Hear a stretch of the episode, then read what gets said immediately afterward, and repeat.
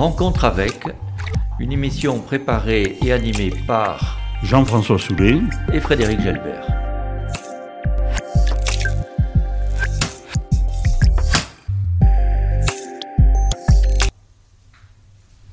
Rencontre avec, une émission de Jean-François Soulet, Georges Lance et Frédéric Gelbert. Aujourd'hui, rencontre avec Franck Serrano, présenté par Jean-François Soulet et Frédéric Gelbert. Bonjour Franck Serrano. Bonjour. Donc vous avez fait vos études euh, secondaires au lycée d'Argelès, puis après vous avez fait Cagnes, c'est-à-dire lettres sup à Toulouse. De là, vous allez faire une maîtrise de philosophie à Aix-en-Provence. Vous êtes journaliste stagiaire à la Dépêche. Et là, surprise, on vous retrouve assistant dans une galerie d'art à Shanghai. Vous revenez en France comme euh, assistant de production à la Maison de la Chine. Vous repartez en Chine dans le milieu de l'art, dans le milieu des galeries, si j'ai bien compris à Chengdu Art Center, ce qui vous fait provoquer des, expositions, je pense, ou, ou monter des galeries un petit peu partout en Chine, mais ça vous nous le direz. Après, nouvelle orientation, directeur de la communication et relations extérieures au pavillon de France à l'exposition universelle de Shanghai en 2011. Vous, avez d'ailleurs reçu à ce titre un prix du meilleur directeur de communication. Vous retournez dans l'art, on vous retrouve à Artron comme general manager. Et enfin, vous êtes le cofondateur de Vestibule, si j'ai bien compris, une société qui fait de la publicité ou organise des manifestations culturelles. Vous parlez espagnol, anglais, mandarin, mais qui êtes-vous donc, Franck Serrano? Et j'ajoute aussi qu'il a participé à un ouvrage important et qu'il a participé à la réalisation d'un film, Le Portrait interdit, avec euh, des grands acteurs comme Thibaut de Montalembert ou Melville Poupeau, et qu'il a écrit plusieurs articles.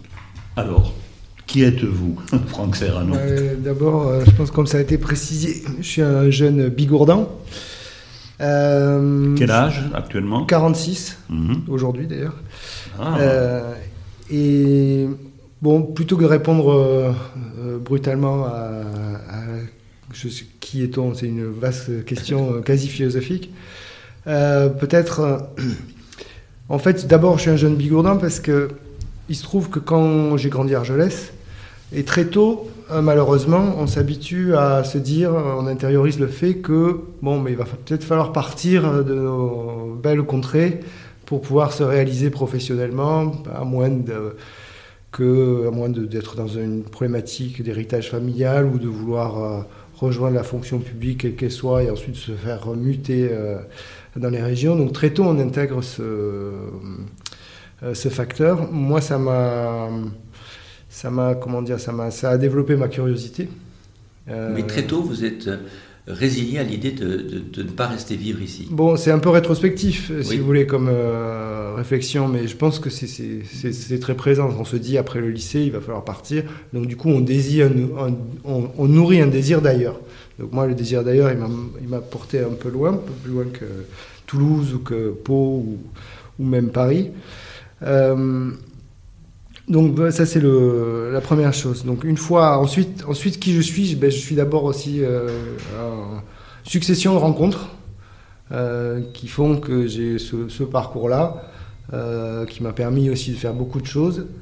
Et bon, il y avait aussi l'atmosphère des années, la fin du milieu, fin des années 90, c'est-à-dire quand j'ai commencé dans le monde du travail, un petit peu ben, à la dépêche, il y avait un refrain un peu lancinant que j'entendais c'est ah t'as de bonnes idées mais attends d'avoir 40 ans euh, pour pouvoir les réaliser et puis bon on était bien content le sentiment d'être un petit peu bloqué là. voilà euh, avec une espèce d'inertie aussi qui est peut-être propre à ce temps-là et à cet espace géographique là euh, et donc moi je me disais à 40 ans j'aurais d'autres idées donc j'ai eu l'opportunité euh, parce que quand j'étais euh, j'étais euh, stagiaire à la Dépêche, je logeais à l'Institut catholique de Toulouse. J'avais des longues discussions avec un jeune trotskiste de Lourdes, dont la sœur était partie via les jésuites en Chine. Donc ensuite, j'ai eu 15 jours pour me décider. J'avais mis la demande parce que la Chine, c'est donc pour moi qui ai fait de la philosophie, à Aix-en-Provence, au sixième étage, il y avait le département de philosophie, au cinquième étage, il y avait le département de chinois. Donc je faisais souvent l'aller-retour en auditeur libre pour le. Ça veut dire que vous, aviez déjà commencé à apprendre le mandarin? Non, j'ai appris le mandarin une fois que j'étais en, Chine. Par contre, la culture chinoise, c'est quelque chose qui est venu assez tôt par la littérature, par la philosophie, par la peinture. Parce qu'en général, quand on voit la, la, biographie de quelqu'un qui travaille en Chine, il y a un moment Langzhou. Oui, ça c'était euh, assez vrai, euh, je veux dire avant les années 90. Ensuite, euh, bon, c'est aussi une terre d'aventure, donc ça attire aussi plein de profils, plus ou moins recommandables d'ailleurs. Il y a beaucoup d'histoires à ce sujet-là. Donc c'est une aventure. Oui, oui. On peut partir aussi aujourd'hui. Pas mal de gens partent ils ont une école de commerce, une année à faire à l'étranger, mais bon, on ne peut pas dire que c'est. C'est peut-être un premier réveil, mais c'est très différent de ce que moi j'ai fait. Où justement, je me suis, j'étais en immersion euh, pendant des années. Donc les jésuites. Comment est-ce que par les jésuites vous arrivez à Shanghai? Ben, Il n'y a plus de jésuites en Chine à l'époque Ben, il y a toujours quand même, euh, parce que les jésuites, ils sont quand même, ça a été les premiers découvreurs de la Chine pour nous occidentaux, donc ils ont un certain nombre de relais. Vous, vous seriez surpris euh, à, un peu la qualité de, ce genre de relais, même au sein, de l'appareil gouvernemental ah chinois. Ah absolument. Euh, et donc, il y a, en tout cas, pour tout ce qui était l'enseignement du français, euh, il y a l'Alliance française, mais il y a aussi tout, ce, réseau. En fait, moi, euh, donc j'étais avec cet ami euh, de Lourdes, on discutait à bâton rompu de choses et d'autres, et puis un jour je reçois un coup de téléphone, et me dit il y a un poste qui se libère qu'il faut absolument qu'on remplisse à Nankin. Donc Nankin qui est une ville à peu près à 400 km de Shanghai, qui est l'ancienne capitale impériale. Et voilà, il a fallu se décider comme ça. Donc je suis d'abord euh, parti cinq mois, je suis revenu, ensuite je suis reparti euh, l'été euh, à Shanghai parce que je faisais un poste de remplacement à l'Alliance française comme lecteur de français. Et puis très vite, j'ai rencontré. C'était pas encore, c'était pas encore dans le domaine de l'art. Non, en fait, une fois. Mois de septembre, je vais j'entends parler d'un Suisse qui a une galerie d'art contemporain qui est toute petite, hein, d'art contemporain chinois. Donc moi je m'intéresse, euh, je discute avec lui un après-midi. Comme j'ai pas d'argent, il le sent bien, il me donne euh, plein de catalogues euh, d'artistes. Donc pour le remercier, j'ai passé 2-3 mois à tout traduire de l'anglais au français, à lui donner. Et ensuite, on a parlé d'autres choses. Il voulait faire un site internet, je lui ai fait le site internet. Je lui ai dit on va développer une archive, j'ai fait une archive. Donc au travers de ce travail un peu laborieux. J'ai pu aussi voir beaucoup d'œuvres, euh, étudier beaucoup, juste comme ça. Et puis après, une chose Donc là, on avait un philosophe, euh, journaliste, qui était compétent en, informatique. Parce que c'est bah, en fait, il y, avait des il y avait des logiciels donc euh, assez intuitifs. C'était Dreamweaver, je crois, à l'époque. donc, on pouvait voir ce qu'on faisait. vous vous lancez, quoi. C'est fou. Voilà. C'est-à-dire, le domaine de l'art, ça vous fait pas peur, la Chine encore moins et se lancer dans l'informatique. Mais la langue, ça vous a pas gêné? Ben, La langue, en fait, euh, pendant plusieurs mois, donc je suis beaucoup sorti. J'ai pas vu beaucoup de Français. J'avais tendance à refuser de voir la communauté expatriée, euh, euh, justement parce que bon, au bout d'un moment, il y a une espèce de d'effet. les gens sont loin de chez eux, ils n'ont pas forcément choisi d'être là. Donc il y a un côté un peu grégaire qui me correspondait pas trop. Euh, et donc je me suis mis un petit peu, euh, en me plongeant dans des bains successifs euh, linguistiques aussi, j'ai commencé à apprendre. Et puis après en 2004, je suis allé à Chengdu. Et c'est à ce moment-là où alors là j'étais encore moins entouré ni de gens qui parlent anglais, parce qu'à Shanghai il y a quand même beaucoup de gens qui parlent anglais, ni de francophones, que j'ai pris, j'ai acheté la méthode des Langzo de Joël Bellassène, et puis tous les jours j'en faisais un peu. Et on continue d'apprendre. Aujourd'hui encore, je continue d'apprendre. Parce que Chengdu, là, il faut le dire, vous étiez en plein milieu de la Chine. Au sud-ouest de la Chine, voilà, c'est, euh, je crois que c'est la ville qui a le plus important transport aérien euh, en Chine, notamment vers le, Pakistan, vers, l'Asie du Sud-Est aussi, le Kazakhstan, enfin tout, toute cette partie. Et là, vous immiscez un peu dans le monde de, l'art, du commerce de l'art. En fait, ce qui se passe, c'est que j'amène un artiste à la FIAC en 2001, je crois. Et un jour, il m'appelle, il me dit Bon, je veux monter un centre d'art euh, contemporain, j'ai besoin d'un étranger euh, pour la face. Je dis Bon, ben, euh, pourquoi pas? Et puis là, on a commencé avec rien. Donc, on a trouvé un promoteur immobilier qui avait un magnifique bâtiment témoin avec une espèce de rivière, des volumes incroyables, tout ça. On devait payer 400 ou 500 euros par mois. Moi, je devais me payer 200 ou 300 euros par mois. Et puis, on a tout monté. Sur ce, le président Chirac arrive aussi euh, en 2004 en visite d'État. Il vient directement à Chengdu. Donc, moi, je vais voir le directeur du Sofitel. Je, mets des, sous, le, sous les oreillers des ministres, des, des, gens de la délégation. Je leur mets mon petit dépliant. Euh, euh, beaucoup de gens arrivent, donc ça commence à marcher. voilà. Chirac est venu Non, non, non, il n'est pas venu parce qu'il a, a, un problème. Mais pas mal de gens de sa délégation sont, sont venus.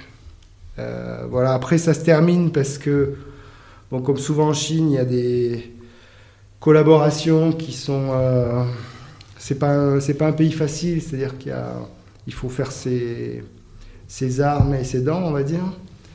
Euh, donc, bon, j'ai un partenaire qui au début était charmant, qui après voulait me confisquer mon passeport, euh, qui commençait à piquer dans la caisse, euh, qui en plus était lié, lié à des gens euh, bon, qui pouvaient faire pression sur moi sur place. Donc je suis parti trois jours dans les montagnes parce que c'est un endroit très montagneux, le Sichuan.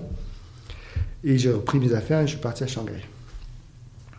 On n'imaginait pas que ce soit un parcours d'aventurier. Ah, bah, c'est même très romanesque. Hein. Ce qu'il faut comprendre, c'est que la Chine, c'est un monde. Il euh, n'y a pas du tout le même euh, rapport euh, ni à la vie humaine, ni qu'ici. Il y a beaucoup d'énergie, il y a des côtés très très positifs et d'autres moins reluisants, on va dire. Et donc, soit on se soumet assez facilement, soit on s'expose à des choses qui sont plus ou moins euh, ou romanesques ou euh, dont on peut rigoler maintenant, mais euh. Et vous allez donc, tout en vous occupant, passionnant pour l'art, vous allez donc créer une, une, famille, enfin vous, vous allez vous, vous, marier, prendre une épouse Oui, ça c'est venu plus tard. Hein. mais en fait, la, la notion familiale, avant de revenir à, la notion euh, famille, comment on dit, nucléaire, euh, euh, c'est-à-dire autour du papa, du maman et des enfants. très vite en Chine, parce qu'on se retrouve tout seul, on se constitue avec des amis, des, et à la galerie, quand j'ai travaillé, je travaillais le samedi soir, je travaillais toute la nuit pour scanner les, les, heures, rentrer les choses et tout. Et c'était juste à côté d'une boîte de nuit où, où, tout Shanghai venait. Donc J'étais euh, ensuite en ce moment-là, j'étais assez proche de.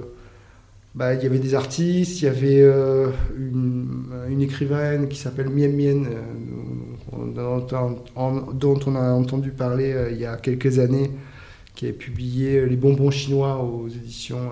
donc c'était un petit peu la, une personnalité très représentative des années 90. Elle-même, elle était productrice de, de soirées underground, elle a fait les premières raves sur la sur la Grande Muraille, elle est, mais aussi auteur.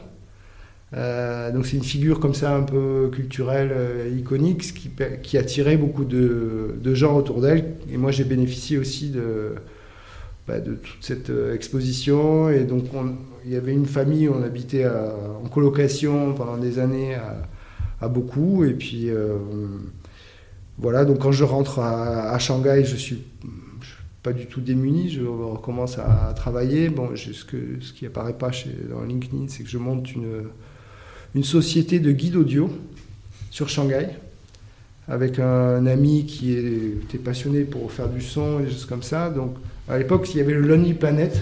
Et je voyais tous les touristes, euh, et donc ils étaient dans Shanghai avec du bruit, euh, la circulation et tout ça. Et ils, avaient le nez collé à leur guide. Donc je me suis dit, on va leur faire lever la tête et puis on va leur donner des sons qui n'existe plus.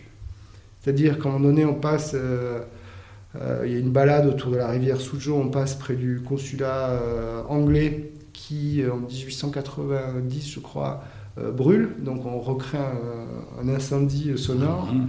avec les vieux métiers. Les, donc j'ai passé quand même un an et demi à, faire ça. Et puis après, il y avait bah, tout ce qui était événementiel. parce qu'en fait, à Chengdu, la Chine, c'est un pays où il y a encore, de, en termes d'art, c'est encore un pays où il y, a, il y avait l'académie. Donc les artistes sortaient de grandes académies, euh, Pékin, euh, Hangzhou, qui est au sud de Shanghai, et euh, Chongqing, qui est la ville qui est à côté du Sichuan, à côté de Chengdu. Donc moi, mon travail, ça a été un petit peu aussi d'ouvrir à d'autres disciplines. La vidéo, j'ai fait venir un festival de musique électronique et de vidéo qui s'appelle Mutech euh, à Montréal. Euh, faire des collaborations, on a, ça a permis de, d'avoir des jeunes, artistes chinois hein, qui faisaient de la musique dans sa cuisine. Hein, et il est allé, euh, on l'a envoyé au Canada. Enfin, il, y a, tout un. Ensuite, deux ans après, il y a deux artistes qui viennent présenter une œuvre. Je les amène deux mois dans le Yunnan, dans les villages, pour, à la rencontre des minorités, des chamans qui se servent de la musique, qui fabriquent leurs instruments. Bon, enfin, c'est une dynamique qui se met en place. Vous êtes quand même très rapidement bien intégré dans la société chinoise. Vous avez trouvé votre place dans une société plutôt jeune, euh, dynamique, festive. Euh, oui. Alors, libérée aussi, comme on dit. Ben, en fait, c'est. Euh, si vous voulez, en Chine, il n'y a, a, pas la société. Il y a des gens avec des conditions d'existence très différentes. Euh, même au sein des villes, même au sein des quartiers. Moi, j'ai pris le, avec le, le, parti pris de l'art contemporain, si vous voulez, parce que la Chine, vous, pouvez essayer de la comprendre de tous les bouts, vous ne comprendrez jamais tout à fait. Par contre, soit vous vous dites, bon, je vais la comprendre, je vais apprendre toutes les dynasties, je vais... Euh, moi, je me suis dit, je vais prendre un sujet où, en fait, il y a peu de gens, parce que les artistes, à l'époque, il y en avait très peu. Euh, par contre qui ont un impact euh, et qui sont au carrefour de plein de choses. Et ça, ça va me permettre de peut-être de, faire mon apprentissage. Mais vous revenez un peu dans, dans, les, dans des métiers, je j'allais dire, officiels. C'est votre rôle de directeur de la communication à, à l'exposition universelle de Shanghai pour le pavillon français. Oui, alors ça, c'est aussi une rencontre. Parce que quand j'étais à Chengdu, il se trouve que euh, monsieur José Frêche, euh, qui est écrivain et qui a été après nommé euh, commissaire général à l'exposition universelle, il, faisait une biennale d'art contemporain en 2007, je crois, à Montpellier. Biennale, d'art contemporain chinois. Donc il vient à Chengdu, j'insiste un peu pour qu'il prenne un artiste auquel je croyais pas mal. et puis un jour, je rentre pendant les vacances de Noël et j'entends la radio qu'il est nommé euh, euh, commissaire. Donc euh, je lui fais passer un message. Il me dit je te reçois 15 minutes. Et pendant 15 minutes, il me dit bon écoute, on est en train de constituer les équipes, voilà, je te donne 1000 euros et dans un mois et demi, on a les maquettes des projets finalistes du pavillon. Je veux toute la presse chinoise, toutes les télés, et t'as pas de bureau, euh, démerde-toi. Ah bon, contrat rempli. Et donc je suis resté euh, et j'ai monté le bureau de représentation. Donc on est passé d'une équipe qui était quatre personnes, dont moi à Shanghai et puis les autres à, Paris, à euh, plus de 300 personnes oh. sur deux ans. Quoi. Avec, Une belle expérience. Oui, passionnant parce que c'est 5000 mètres carrés à conduire. Moi, ben, j'étais à la fois avec les architectes pour les. J'assistais aux réunions avec les architectes euh, en tant que maître d'ouvrage. Euh, je faisais toutes les réunions réglementaires, parce qu'en Chine, il y a beaucoup de réglementaires. Euh, préparer le protocole, essayer d'étoffer les équipes, trouver les prestataires. Donc c'était assez intense, mais très formateur. Et en plus, ça a dû favoriser votre implantation dans les milieux officiels chinois au niveau artistique et, diplomatique peut-être Alors, ce qui était... Euh, oui, euh, mais ce qui, est, ce qui m'a frappé, c'est que mes interlocuteurs avaient 30 ans. Alors qu'en France, les gens avec qui je travaillais en avaient plutôt 50.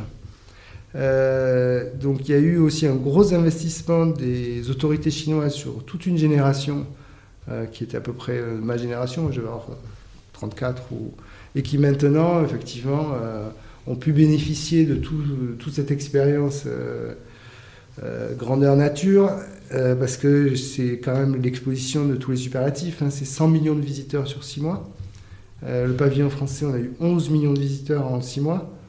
donc il y a un apprentissage un petit peu en, accéléré, et puis sur des choses qui sont assez complexes, c'est-à-dire qu'à la fois il faut faire venir cinq œuvres du musée d'Orsay, donc euh, il faut régler les questions des douanes des, euh, de la sécurité incendie, la vitrine, des conservateurs d'un côté. Euh, et mes interlocuteurs maintenant, ben, ils, sont, ils ont évolué. dans, certains, ils, sont, ils ont rejoint le privé, d'autres au sein de l'appareil on va dire, gouvernementale euh, au sens large chinois, d'autres dans les médias en Chine. Vous ne nous avez pas trop parlé de l'emprise du Parti communiste, parce que nous, on imagine une société très fermée. Là, quelque part, c'est euh, ce que vous avez raconté, c'est terre d'aventure. Et vous avez vécu donc 20 ans en Chine, votre femme est chinoise. Est-ce que vous pourriez nous éclairer sur cette vie quotidienne en Chine, et en particulier la famille chinoise? On imagine une famille très resserrée. Vous avez parlé de famille nucléaire, les grands-parents, les parents, les enfants ensemble. Euh, une, grande autorité des parents sur les enfants. Est-ce que toute cette image, est-ce qu'elle est juste? Euh, Bon, les modèles évoluent euh, assez vite, surtout en ce moment. Après, l'idée de famille en Chine, c'est un clan. Donc c'est au-delà justement de la famille nucléaire française. Donc on se retrouve à prendre des décisions qui peuvent concerner euh, ou son couple ou l'éducation de son enfant, mais il faut les exposer aux oncles, aux tantes, aux grands-parents bien entendu. bon après, c'est si vous voulez en Chine, on de France, on a l'impression de quelque chose de très vertical, très autoritaire.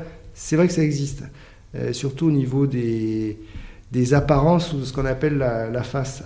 Mais après, c'est ce que j'explique par exemple, parce que j'ai aussi une, activité de. J'aide un petit peu des, entreprises euh, à se débrouiller en Chine. Euh, on a l'impression que c'est une, hiérarchie, comme euh, le modèle voyez, de la corporation. Vous savez, c'est très très vertical, il suffit de trouver la bonne personne, le président directeur général, pour pouvoir tout débloquer. Alors qu'en Chine, en fait, c'est c'est plus comme un partnership. Vous savez, comme, comme si vous étiez avec un cabinet d'avocats. Donc vous avez tel département et tel département. Le président directeur général, c'est pas lui qui va tout trancher, mais il doit maintenir l'équilibre. Il faut négocier sans arrêt. Voilà, c'est en, permanence, il faut négocier. on n'imaginait pas ça. Après, c'est un rapport au temps qui est différent d'une autre. Ça, je pense que c'est assez. Parce que même quand on regarde toutes les affaires politiques et des choses comme ça, moi je suis arrivé dans une époque où où ça se libérait beaucoup. Donc c'était fin des années 90, tout se relâchait, les médias euh, pouvaient dire à peu près ce qu'ils voulaient. Bon, après, il y, a une courte liste de choses qu'on ne peut pas dire. Aujourd'hui, on est dans un mouvement inverse, depuis 2015. Euh, donc c'est toujours un mouvement comme ça de dialectique, du point de vue historique. Bon, il se trouve que la pensée politique chinoise, si vous voulez, vous avez à la fois le côté taoïste, donc le yin et le yang, parce que nous on pense que Lao Tzu c'est un penseur du bien-être, mais c'est aussi un penseur politique, c'est surtout un penseur politique en fait, et euh, la dialectique matérialiste euh, de l'idéologie communiste. Donc c'est quelque chose qui est toujours comme ça en mouvement, et on peut toujours faire une photographie à l'instant T, mais on, peut-être qu'on s'empêche de comprendre ce qui est vraiment euh, un peu souterrain, un peu à l'œuvre, pas, encore manifeste, mais pour les gens qui sont, notamment les Chinois, sans l'exprimer, ils le savent. Euh, donc c'est un peu ce qui nous différencie, on va dire. Alors dans votre vie en, Chine, dans vos rapports avec votre belle famille, qu'est-ce qui change le plus par rapport à la façon dont on vit en France? Ah, Qu'est-ce qui change le plus? Est-ce que vous avez été bien accepté comme étranger épousant une chinoise? Oui, oui, oui j'ai la chance de... Bon après c'est toujours pareil, hein, peut trouver, on peut avoir une belle famille euh, qui peut vous rendre malheureux. Ça peut être partout pareil. pas. Donc, euh, donc là, il n'y a, a, pas, a pas quelque chose de spécifique. Bah, mais par exemple... Il y a des codes spécifiques, bien entendu, mais bon, alors ça va de la cérémonie du mariage, vous savez, il y, y, a des seuils à franchir avant d'arriver à la mariée. vous êtes bloqué dans toutes les chambres par des myriades d'enfants, il faut leur donner des billets pour qu'ils puissent euh, vous laisser passer. Il, y a, il faut s'agenouiller, euh, donc faire des genuflexions devant les, grands-parents de la mariée. Il y, a, tout un cérémonial propre. Euh, mais si vous voulez, c'est pas.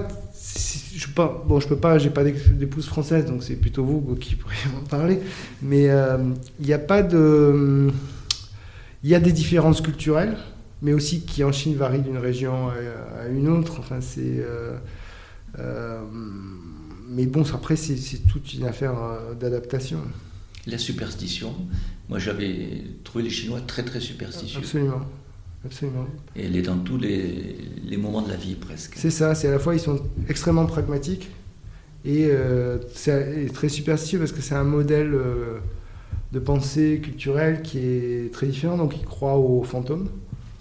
Euh, mais bon, euh, il y a aussi des gens ici qui croient aux fantômes. Si, vous voulez, pour, comprendre, d'après la façon dont je l'analyse, moi, euh, et là ça rejoint un petit peu mon activité aujourd'hui sur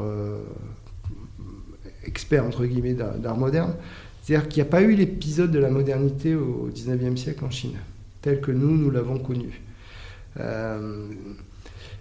Parce qu'on a, on a aussi, de notre point de vue, et c'est là que c'est intéressant aussi d'aller ailleurs, euh, on a peut-être une fausse idée de notre propre histoire. Euh, quand on apprend l'histoire de France à, à l'école, euh, on nous explique que depuis Villers-Cotterêts, en gros, ou Louis XIV, la France est un tout unifié, alors que moi, à côté de chez moi, il y a un endroit qui s'appelle le Sceau du Procureur, où j'aime bien me balader, qui montre que le métier le plus difficile, le plus dangereux dans le royaume de France était justement percepteur d'impôts. Donc peut-être que la centralisation française, si on en suit certains historiens comme Fernand Braudel, c'est plutôt après Giscard euh, que aussi proche. Si on regarde le, ministère de la Culture, euh, le ministère de la Culture, les premiers fonctionnaires du ministère de la Culture, c'est ceux de la colonisation, au moment de la décolonisation. Donc c'est peut-être on a on a peut-être aussi euh, un travail à faire pour comprendre l'autre euh, vis-à-vis de, de soi-même. Je comprends très bien que c'est très utile d'aller vivre à l'étranger pour mieux connaître son pays. Ben, on voit des choses que sinon on percevrait peut-être pas avec la, pas avec la même acuité. Alors, dans, tous les jours, euh, par exemple, l'éducation des, enfants, l'accès à la santé, l'instruction, comment ça se passe? Alors, dans l'ordre, l'éducation des enfants, ce qui est à la fois un peu vertigineux quand on est parent étranger, euh, mais qui finalement est très stimulant pour un enfant, c'est que justement, il ne s'adresse pas que à son papa ou à sa maman. Il va s'adresser à une pluralité. Donc ça, d'un point de vue plasticité, on va dire, euh, pour l'enfant, d'un point de vue linguistique, d'un point de vue compréhension, euh, c'est quelque chose qui peut être très bien. Je pense que dans nos campagnes aussi, il n'y a pas si longtemps, euh, c'était un modèle qu'on connaissait. Euh, c'est pour ça que j'ai fait ma, petite parenthèse, parce qu'on est aussi dans une période particulière de notre histoire. du point de vue de la santé, par contre, bon, il y a, vous savez que la médecine chinoise, c'est une santé de prévention. C'est-à-dire que vous allez voir le médecin quand ça va, en fait, pour, que, pour empêcher que ça n'aille pas bien. Donc après, il n'y a pas de protection sociale. les trois postes de dépenses principaux des gens en Chine, euh, c'est euh, bon, il faut acheter un appartement à sa femme. Euh, il faut, il y a les soins de santé, les soins d'éducation de son enfant, et ensuite il faut payer les soins de santé de ses parents. L'instruction n'est pas, n'est pas gratuite. Elle est, théoriquement, elle est gratuite, mais ensuite, c'est toujours une question de choix. C'est-à-dire que les gens ont tendance à vouloir le meilleur pour leurs enfants, donc il y a aussi un certain nombre de, de, bon, il faut payer des, beaucoup de, de, gens en Chine, ils paient des curriculums euh, euh, après l'école, enfin des, cours particuliers. Des cours particuliers euh, des, bon, il y a, y a, parfois les inscriptions sont un petit peu difficiles à obtenir, donc il y a un certain nombre de cadeaux à, à faire, ce qui fait qu'à la fin, ça, ça coûte, ça, ça coûte très cher. Et l'enfant roi, d'abord l'enfant unique, la politique d'enfant unique de, Mao, qui est remise en question un petit peu, je crois, ces temps-ci, euh, est-ce que ça n'a pas produit vraiment euh, un enfant roi et parmi l'enfant, euh, les enfants, le garçon qui est vraiment privilégié Il y a quand même 20 ou 30 ans, paraît-il, il y avait beaucoup de, filles qui, à leur naissance, étaient éliminées discrètement. Bon, j'espère que ça a disparu. Oui, alors là aussi, il y, a eu, il y a ce que vous dites, mais de point de vue paradoxal aujourd'hui, euh, le garçon, il a du mal à se marier parce qu'il n'y a pas assez de femmes. Donc les filles sont très très difficiles. Il faut monter les enchères. On les a tuées. Ce qui fait qu'il y a aussi dans, dans, les villes, il y a beaucoup de. Enfin, moi, j'ai plein d'amis qui sont comme ça, notamment dans des, on va dire des, cols blancs euh, qui ont plutôt euh, des bonnes carrières et tout ça. Elles n'ont pas du tout envie de se marier. Euh, il faut, elles veulent le, mec idéal, donc un Apollon riche, prévenant et qui ensuite retient le sac dans la rue. donc, bon, il y, y, a, toujours des logiques un petit peu paradoxales en Chine, contre-intuitives. C'est-à-dire qu'on tire un premier bilan, mais en fait, les effets secondaires amènent à, une, à, une, autre redistribution. Franck Serrano, après une vingtaine d'années passées en Chine, euh, qu'est-ce qui, selon vous, reste concrètement du maoïsme et du Deng Xiaopingisme dans la vie quotidienne Est-ce que vous avez eu un enfant qui a été à l'école primaire au départ, peut-être en Chine euh, Si aujourd'hui on lui demande qui était Mao, qui était Deng Xiaoping, euh, qu'est-ce qu'il répondrait Bon, moi j'ai mis mon fils à l'école française dès sa naissance parce que il se trouve que j'ai aussi enseigné quelques mois dans des écoles, euh, dans des, oui, des écoles élémentaires chinoises. Donc c'est un système qui, qui a d'énormes avantages pour tout ce qui est mathématiques et langue parce que c'est basé sur la répétition, la mémorisation, les choses comme ça. Mais c'est vrai qu'ensuite pour certaines autres disciplines, ça peut, ça peut être du bourrage de crâne. Donc, et puis en fonction des décennies, l'interprétation du passé va va changer, puisque l'interprétation finale, euh, en définitive, elle revient non pas aux historiens, mais à ceux qui sont au, pouvoir. Voilà. Euh, donc, bon, la question de qu'est-ce qui reste de. Bah, déjà, Mao, c'est quand même celui qui a libéré le pays euh, des puissances coloniales. Donc, je pense que c'est pour les Chinois, c'est d'abord vécu comme ça. C'était un, magnifique leader en temps de guerre, peut-être un peu moins magnifique en temps de paix. Deng Xiaoping, bon, si vous voulez, la population chinoise, la plupart, la plupart des gens, ils s'en fichent. Euh, parce que leur vie, euh, pour eux, c'est pas quelque chose qu'ils peuvent contrôler. La politique, c'est quelque chose qui se situe. Euh, c'est un peu comme un pouvoir dynastique, en fait. après, la société est traversée par des, problématiques politiques. C'est-à-dire que vous avez à la fois une aile un peu libérale, libérale en, il y a même un parti démocrate en Chine, ça peut faire sourire, mais pourtant il y a aussi énormément de, de, gens qui sont dans, un mouvement de démocratie. On a vu ce que ça a donné récemment à Hong Kong. bon, c'est des choses qui sont à la fois très contrôlées, c'est comme des petites braises comme ça, on ne sait pas quand elles, quand elles se rallument. et puis il y a des, les, les gauchistes donc les gauchistes qui sont directement issus de la pensée de Mao, qui est anti-établissement, anti-profession intermédiaire, euh, anti-expert, euh, et qui est une pensée un peu millénariste euh, qui se reproduit, ça s'est produit sous l'époque des Ming, au moment de l'établissement de la dynastie des Ming, qui, donc c'est un produit très vivialiste, on va dire, millénariste, qui, qui croit justement l'effet de nombre, au, à des énergies comme ça un petit peu euh, magiques. C'est ce qui s'est passé aussi euh, avec les boxeurs ou, la révolte des boxeurs ou des typing. Donc on a l'impression, vu l'extérieur, qu'il n'y a pas de débat. Mais en fait, il y a énormément de débats. Simplement, bon, euh, ce qui sort dans la presse occidentale, c'est toujours comme ça un discours qui a l'air un peu monolithique et tout ça. Quand on lit la presse chinoise, quand on discute avec des gens qui sont... c'est beaucoup plus compliqué. Vous savez, il y a euh, et le problème, c'est on devrait se le poser à nous-mêmes, encore une fois.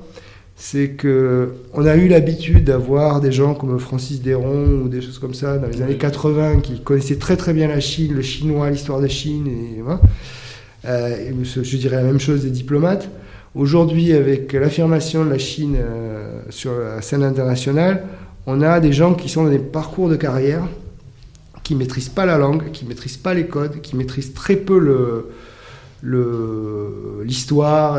Et, du coup, il y a, une espèce de narration, c'est-à-dire que si vous lisez la, presse internationale, euh, vous lisez le New York Times euh, euh, deux jours après, ou le Guardian, deux jours après, vous avez un article dans le monde qui à peu près reprend les, les, mêmes éléments. Donc, je dirais qu'on a un accès à l'information qui... Ça, c'est aussi un des paradoxes de la mondialisation, c'est à la fois profusion d'informations, mais sur la bonne information, elle devient de plus en plus difficile à trouver. vous décrivez, euh, pardon euh, Frédéric, vous décrivez donc cette société finalement sur le plan politique assez diverse. Ça c'est tout à fait intéressant pour nous parce qu'on a souvent l'impression que c'est monolithique. Mais euh, est-ce que vous n'exagérez pas un peu? Vous êtes obligé de schématiser devant nous. Par exemple, donc en 2000, je suis à Pékin et je souhaite aller voir l'emplacement du mur de la démocratie. C'est sur ce mur, en 1978, vous savez qu'il y a eu le premier printemps de Pékin. Donc je me repère très mal tout ça et j'arrive pas loin où il y a aujourd'hui un centre commercial important. Et euh, je fais appel à un jeune chinois et dans un anglais épouvantable, je le, euh, j'essaye de, de, le faire situer. Alors au départ, il est très, très sympathique, très gentil avec moi.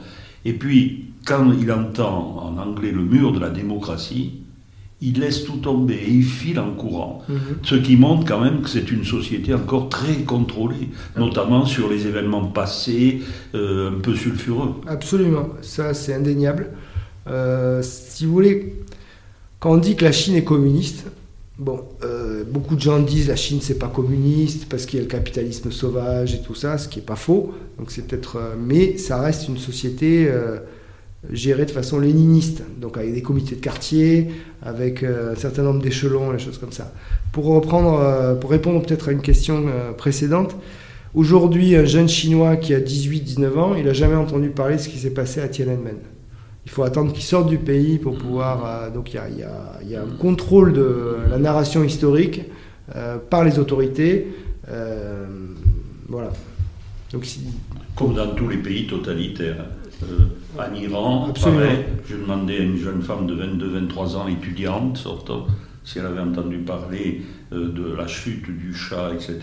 Rien, mais rien, pas un mot à l'école. Justement, sur, ce totalitarisme, on a quand même l'impression d'avoir une société qui est hyper contrôlée. On a cette espèce de passeport civique où ils ont des points en fonction de leur euh, presque soumission. Est-ce que ça, vous l'avez ressenti?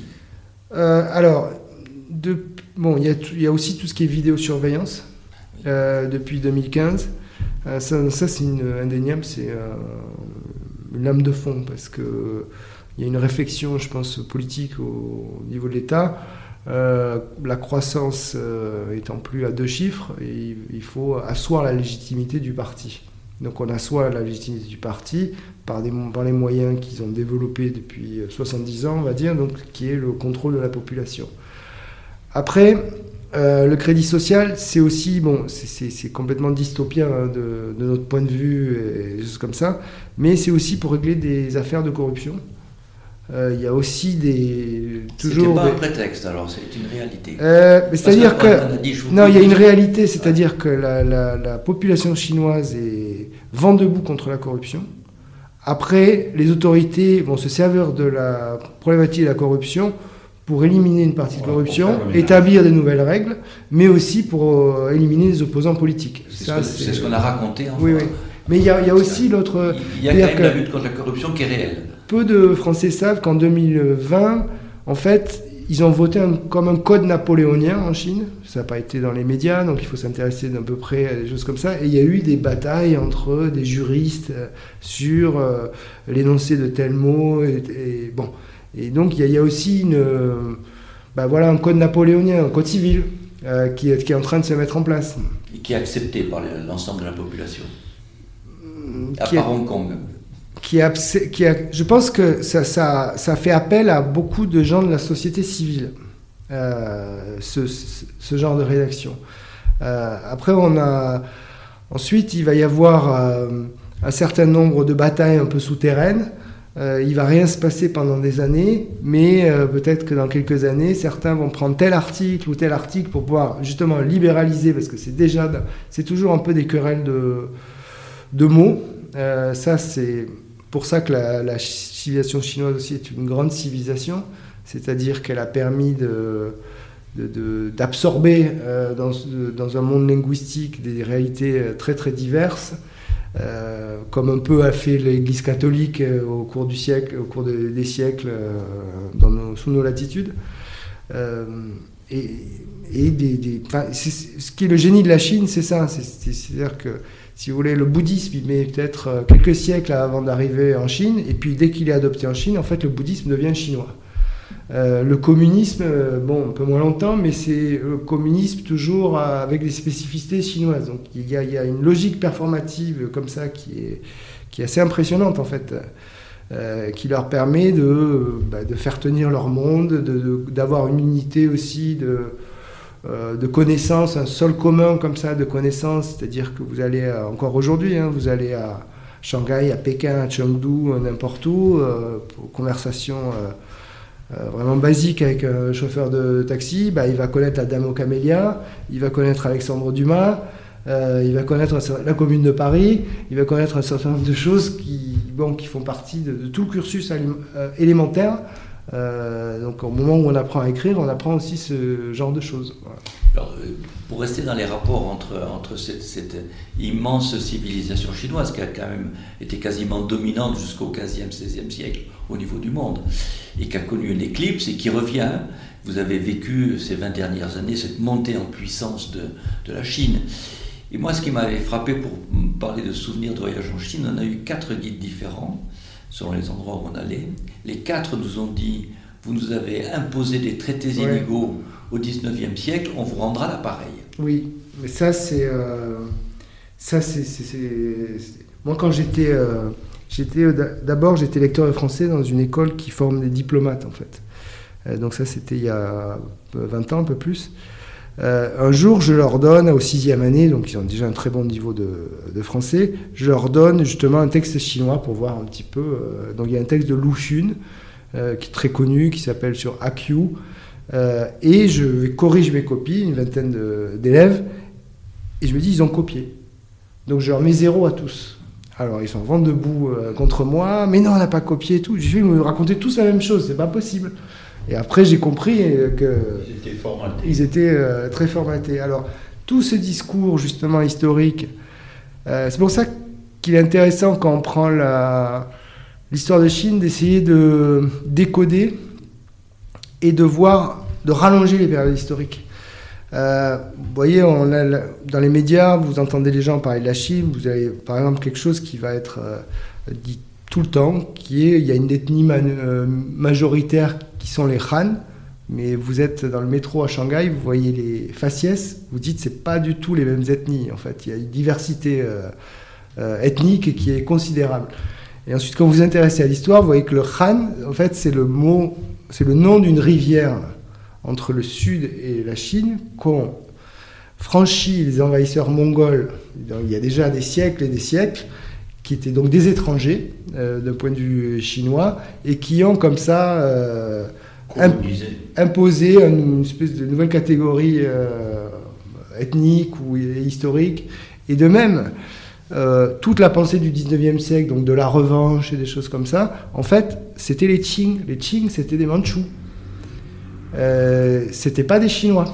Et donc, pour assurer leur légitimité, alors avec des, y a eu le, ils ont fait plusieurs choses. Tianlong a fait le, le Yuan Mingyuan, le, le, jardin que qu'ont détruit les, les, colons français et anglais. Là.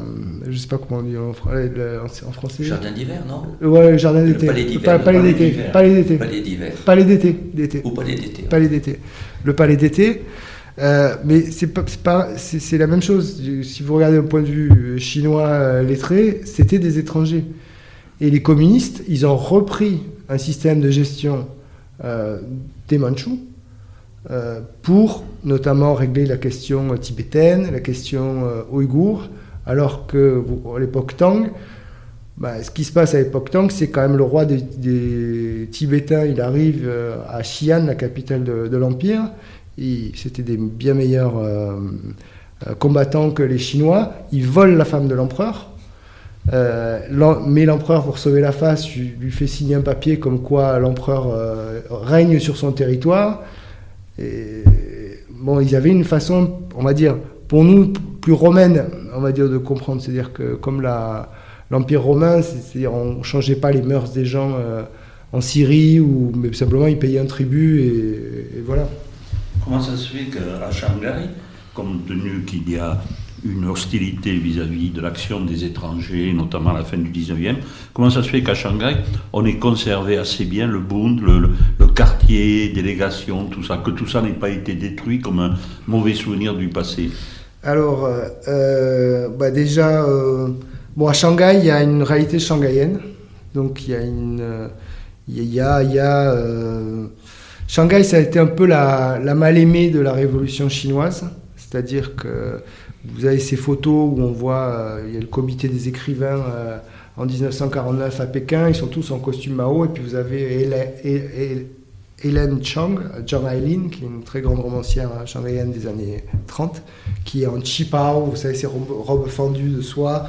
Euh, donc il y, a, une, y a, une, une spécificité shanghaïenne. Voilà. Après, ce qui s'est passé, c'est que justement en 49, au moment où on détruisait ben, la, place Tiananmen pour faire des bâtiments mm-hmm. soviétiques et choses comme ça, ils ont décidé de laisser Shanghai sous le boisseau, ce qui a permis justement de conserver le patrimoine architectural euh, pour, pour une, une, part et tout. Et quand Deng Xiaoping met ses zones de zones franches et tout ça, bon, ce qui est frappant quand vous êtes à Shanghai, c'est que vous voyez le 19e siècle, c'est le Bund, et puis vous voyez le 21e siècle, mm-hmm. donc il y a un effet de comparaison comme ça qui, plutôt que de détruire, qui est encore plus parlant. Bien sûr.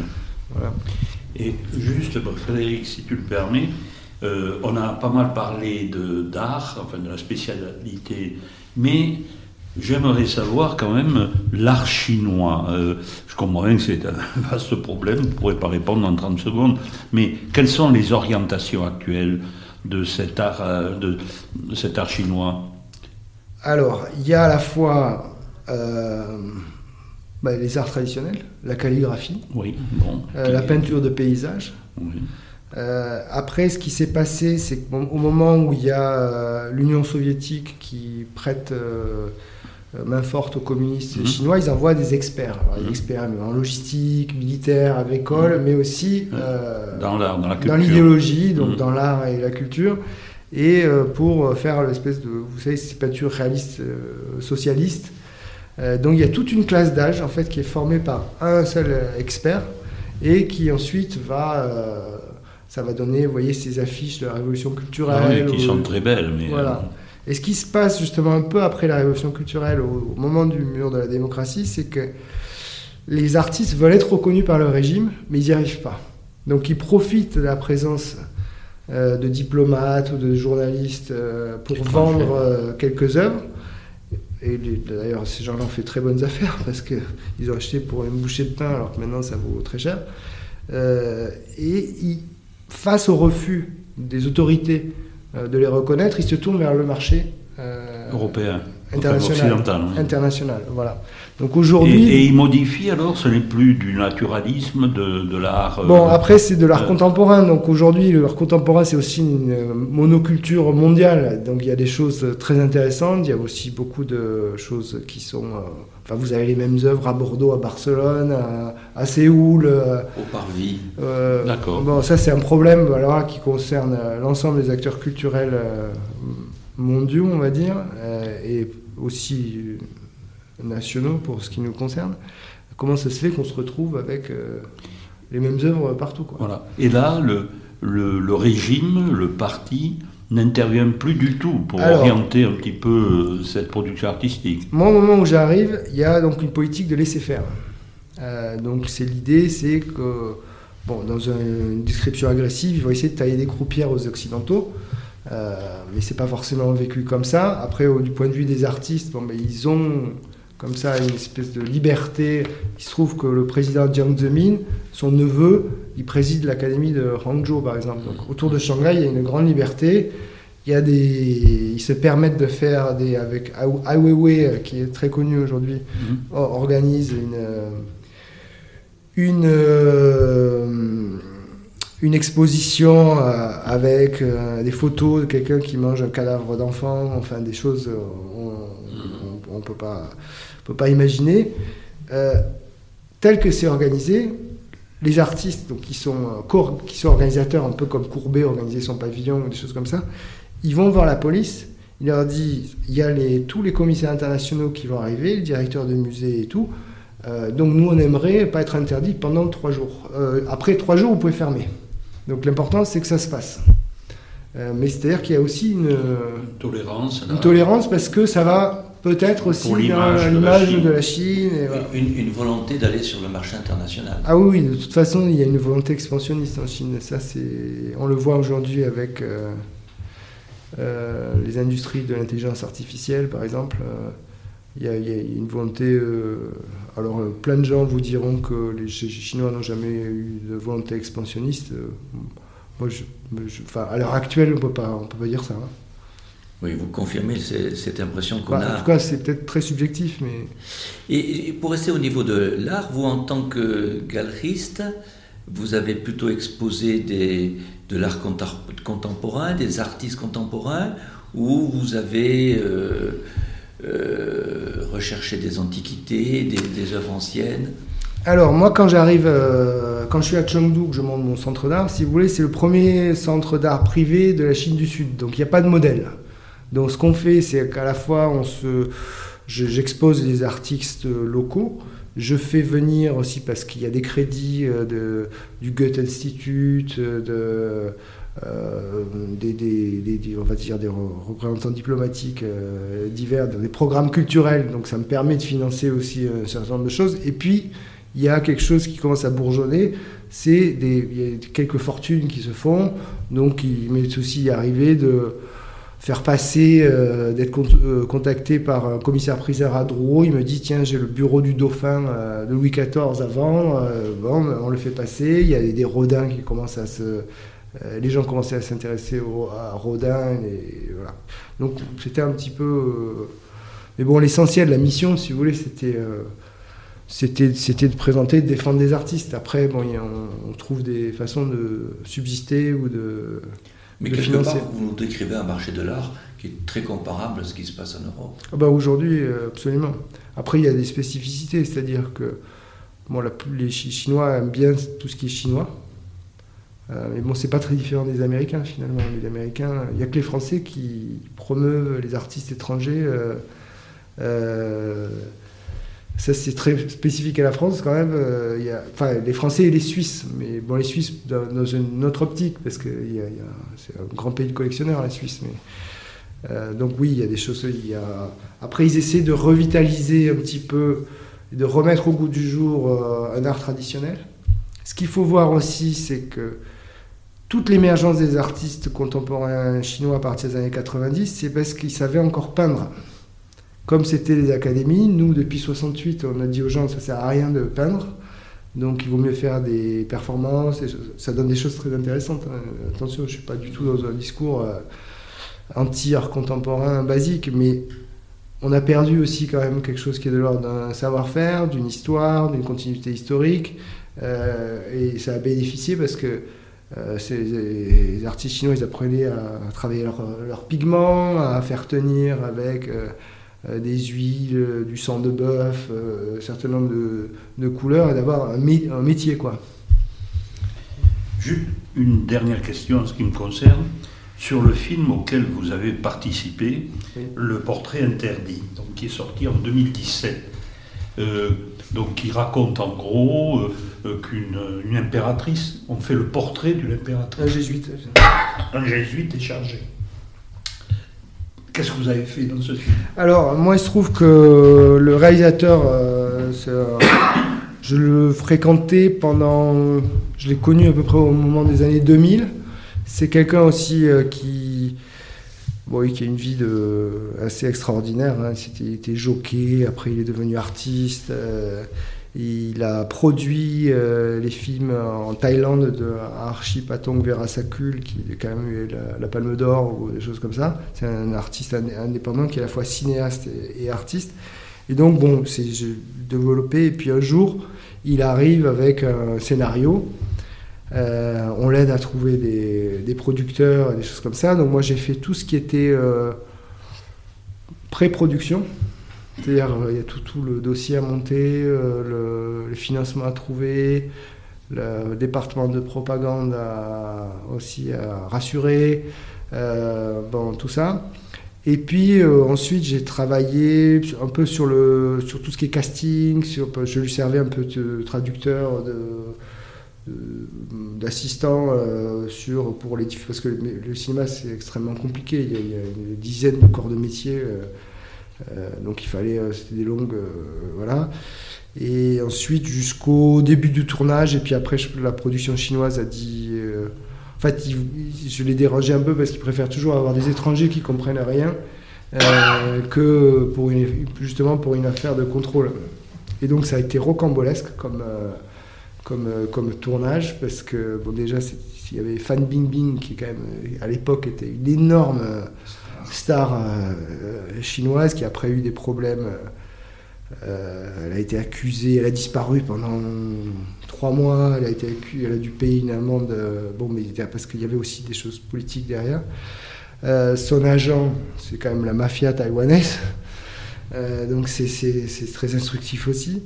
Et puis Charles je pense que je peux en parler maintenant parce qu'il y a prescription, mais euh, il s'est mis un peu euh, toute la production chinoise à dos. Donc un jour, il m'appelle, il me dit Bon, je suis bloqué à du cinéma et tout, est-ce que tu peux envoyer quelqu'un avec une voiture pour qu'on sorte des. On cache les disques durs? Donc on a caché les disques durs, ils sont passés par la violence diplomatique au compte-goutte, et puis finalement, il a pu monter son film qui ne sera jamais diffusé en Chine, euh, pour les raisons que je viens d'expliquer, mais qui a eu un petit parcours et qui a le mérite d'exister, qui est un très bon film que j'invite tout le monde à aller voir. J'ai vu des extraits. Oui, c'est un très très beau film. C'est magnifique, c'est vraiment un film magnifique. Ce film est, encore une des nombreuses aventures de Franck Serrano en Chine.